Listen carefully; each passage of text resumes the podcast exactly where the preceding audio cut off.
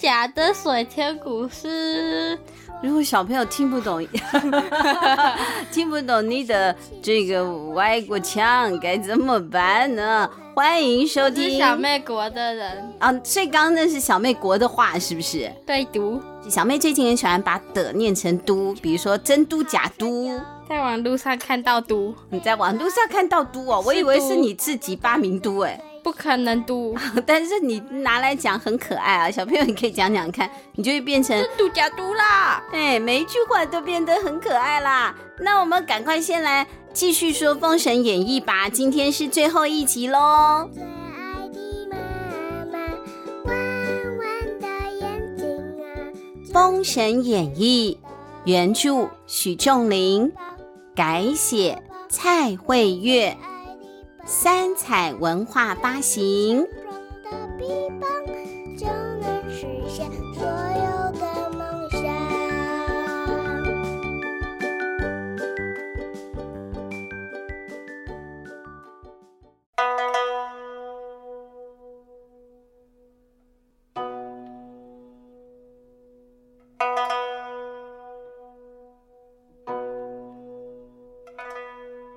说上一集，纣王把姜子牙给叫来那个摘星楼嘛，就拿了一张图给姜子牙看哦。纣王说：“这个是鹿台，就是鹿啊麻牛的那个鹿，鹿台的建筑设计图，很棒吧？很壮观，对不对？哎呦，我要建这个鹿台啊，就是我们古时候的一零一了，一定呢是高耸入云，霞光四射，到时候啊就可以引天上的神仙下凡嘞。”那你是司天监嘛？这个事情就交给你来做啦。那可是姜子牙觉得说奇怪了，我是算命的，看星象的，你怎么会叫我去盖大楼呢？我一定盖不好的，建筑工程我哪里懂？他就推辞了。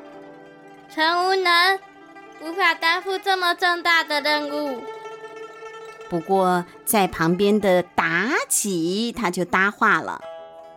我看啊，你不是没有能力，是你不想做吧？妲己跳起来指控姜子牙：“陛下，姜子牙欺君背主，我们应该要给他炮烙之刑。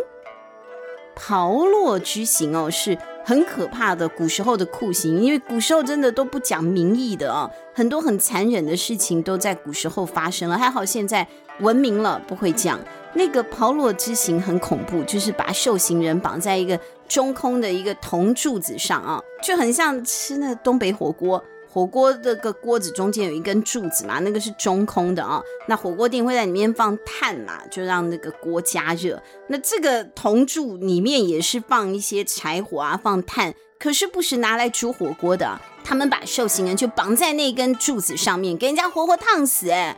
那这么可怕的一个酷刑。姜子牙一听还得了啊，那我稳死的了。他就二话不说的来了一个华丽的转身。启禀大王，我突然想到，我刚刚出门忘了关瓦斯。嗯，我正在煮红烧肉，我回去处理一下，你们不用等我了。啊、他就三两下就跳下这个占星楼嘞，跑跑跑，跑到旁边一个叫九龙桥的地方。而且他毫不犹豫哦，跨过九龙桥的栏杆就跳下水去嘞，扑通一声，激起了好大的水花，然后呢就不见了。几个追过来的官兵跳下水去打捞，怎么捞呢？都捞不到人，只好回去跟纣王说：“这个姜子牙跳水了，死掉了啦，被冲走了，找不到尸体了。”但谁有可能在这个滚滚长流当中活下来，还是一个七十几岁的老人呢？那纣王也觉得大概吧，那就这样吧。不过其实姜子牙没有死哦，他是借由水遁逃回家了。回到家里之后，老马就姜子牙他太太哦。老马看到了姜子牙回家了，原本想说我老公去当公务员，高级公务员了，衣锦还乡，我要享福了。结果没有想到姜子牙说不是啦，我闯了一个祸，我不要做官了，我们逃吧，我们去西岐，西岐就是之后周朝的那个地方啊。姜子牙的老婆气得要死，你做什么生意都做不好，卖东西也卖不好，开餐厅也开不好，还能够随便在路上打死人啊！虽然是妖怪，好不容易你做到一个公务员了，结果你不但跑路，还要带我去什么西岐？我去那里干嘛？老马一气之下就说要离婚，离婚就离婚。姜子牙写下休书，就把马氏给休了啊！离婚协议书。他自己一个人去西岐了。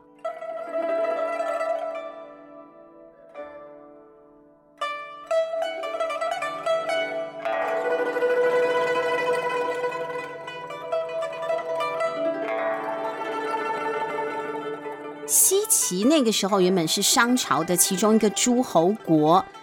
之前纣王因为担心西岐的诸侯，就是文王姬昌啊，是一个很有能力的一个诸侯啊，他很怕姬昌会叛变，所以呢，有一次呢，他就呃找个理由把姬昌呢叫来他的王宫以后，竟然就把姬昌一个老先生啊给关起来了，一关就关了七年哦，而且之后啊，他还杀了姬昌的儿子，以后要当太子的人把那个长子给杀了。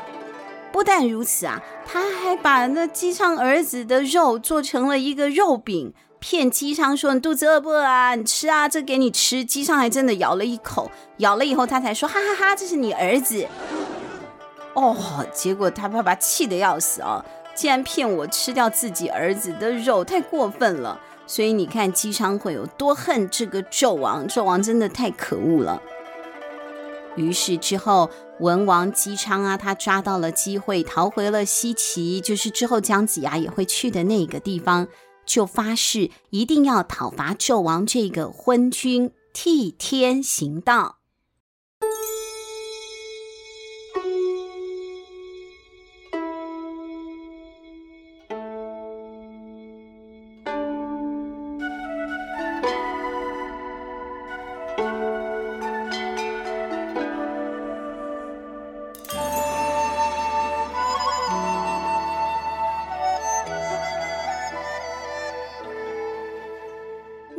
姜子牙逃亡到西岐之后都在干嘛呢？他每天除了静坐看书，最常做的事情竟然是坐在攀溪石上钓鱼。不过他钓鱼钓了很多年，却一尾都没有上钩哦。那他钓鱼做生意都不行，很没用。嗯，对。但其实这次不是因为技术不好哦。是他钓鱼的方法有问题。别人钓鱼鱼钩是弯的，可是姜子牙的鱼钩是直的，直直的鱼怎么可能？他用什么东西勾上它呢？对不对？不但如此哦，那钩子上面也没有挂饵，还离水面三尺，那个鱼钩根本没有下到水里头去。除非有哪条鱼真是爬带了啊，看不开跳上来自投罗网，要不然怎么可能？你一辈子都不可能钓到一条鱼的。哪有人这样钓鱼的嘞？不过神经病到处都有啊，那他也不会去伤害别人，所以算了啊，大家都不在意。你爱钓，那你就钓你的鱼吧啊。话说吃了儿子肉的文王啊，哎呦，带着伤痕累累的心，好不容易逃回到了西岐，想到自己的长子伯邑考为了救他而死，还变肉饼。又想到天下百姓因为纣王不仁而受苦，他就难过的心如刀割。不过他知道自己现在实力还不够啊！如果我要起来讨伐纣王，还需要一个能够运筹帷幄、深谋远虑的军师来协助自己才行。可是那样子有才能的人到底在哪里呢？我还不认识啊！这天。文王做了一个梦，他梦到在东南方有一只额头长着白毛、背上生着双翅膀的老虎，朝他扑了过来。文王大叫了一声，从梦中惊醒。不过，文王冷静下来之后就想：虎生两翅，那就是飞熊。为什么？老虎为什么生了翅膀就变飞熊了呢？不知道哈、哦，但他这样讲的啦。虎生两翅就是飞熊，会飞的熊。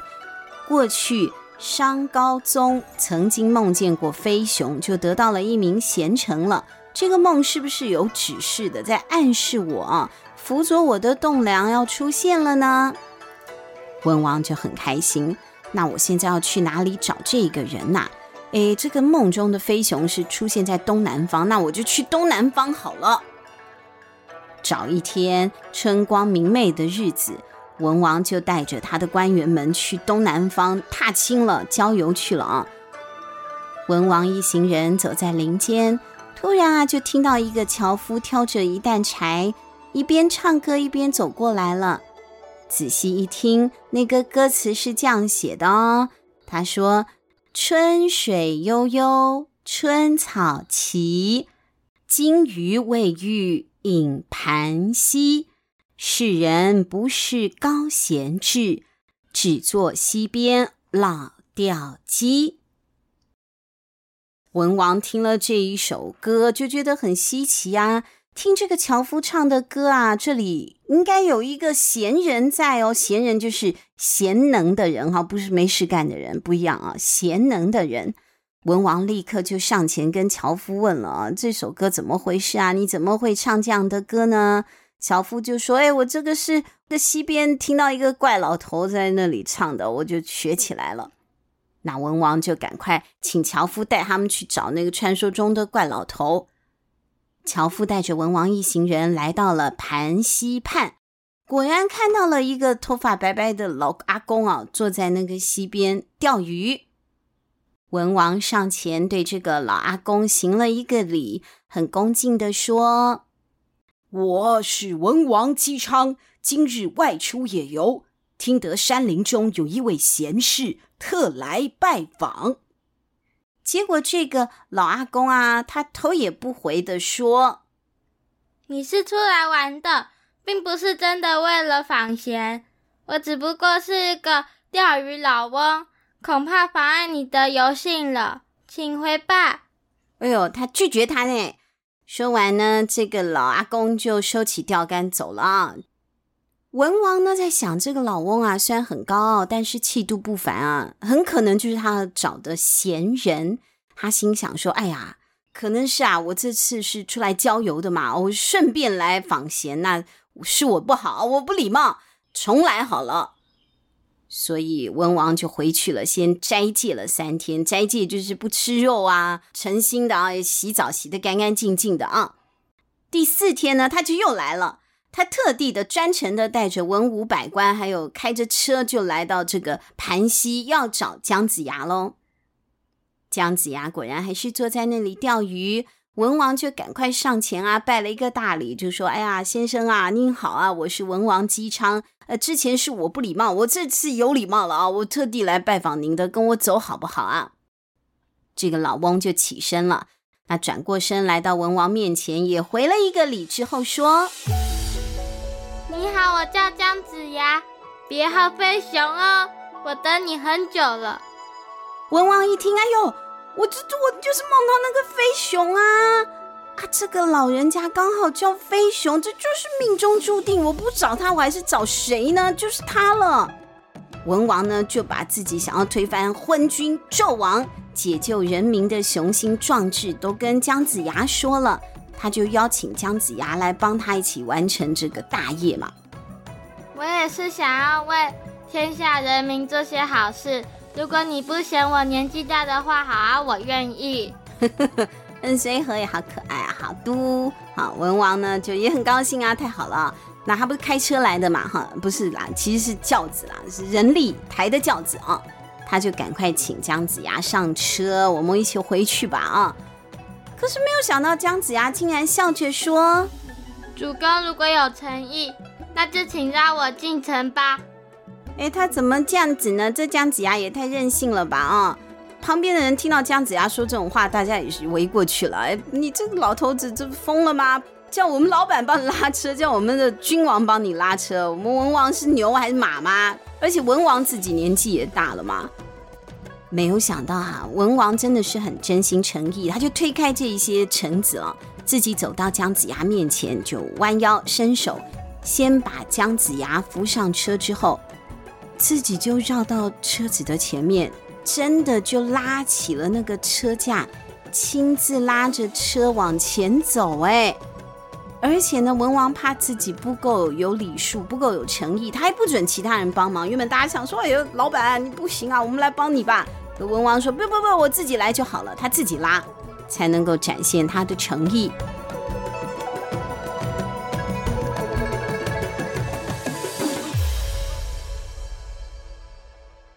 文王就这样拉着车啊，走了没多久就累了。他平常没运动，汗流浃背，脚步也沉重了。他也七十几岁了嘛，啊，要他拉车太为难了。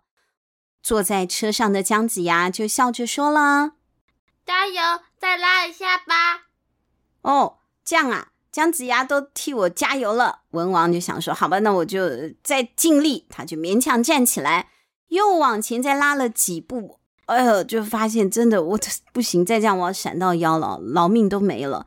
他就又放下了那个车架，就喘着气说：“哎呀，我拉不动了，再多走几步吧。”可是文王阿北不行了，真走不动了。他就是摇头啊，挥手，不行了，不行了。好啦，那不走了是不是？姜子牙呢，就伸出手指头算了一算，说。你一共拉了我八百零八步，我就保你周氏江山八百零八年。那他很厉害，他走八百零八步，哎，那还走了很久，哎，我以为他只走八步，八百零八步拉着一辆很重的车，哎，是。从我们家走到学校了吧？一公里呀，那就八，他很厉害啦，老先生七十几岁的，不到一公里，不到一公里啦，可能一百公尺啦，一百公尺只要。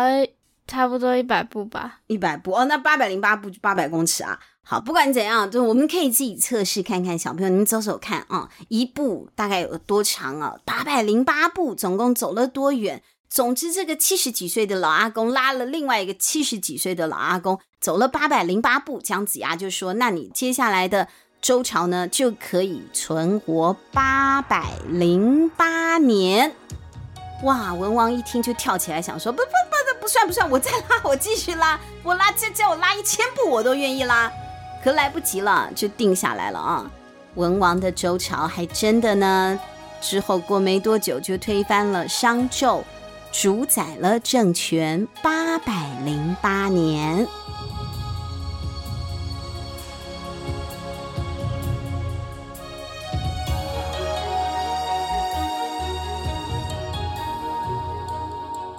姜子牙大器晚成，终于在他八十岁的这一年遇到了文王，还被封为周朝的丞相啊。那文王呢，称姜子牙说太公，所以后来文王遇到姜子牙的这个故事，就是说姜太公钓鱼，因为他之后叫太公嘛。姜太公钓鱼，愿者上钩，就是指这一段故事。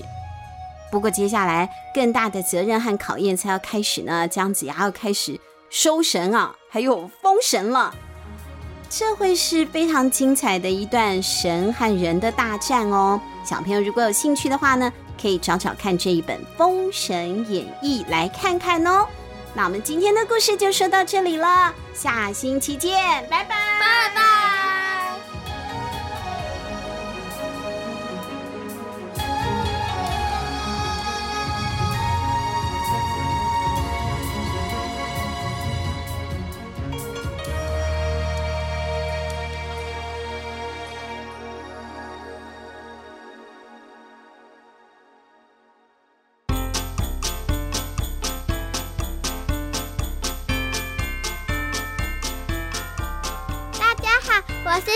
小妹妹妹妹妹妹，喜欢听我们的故事吗？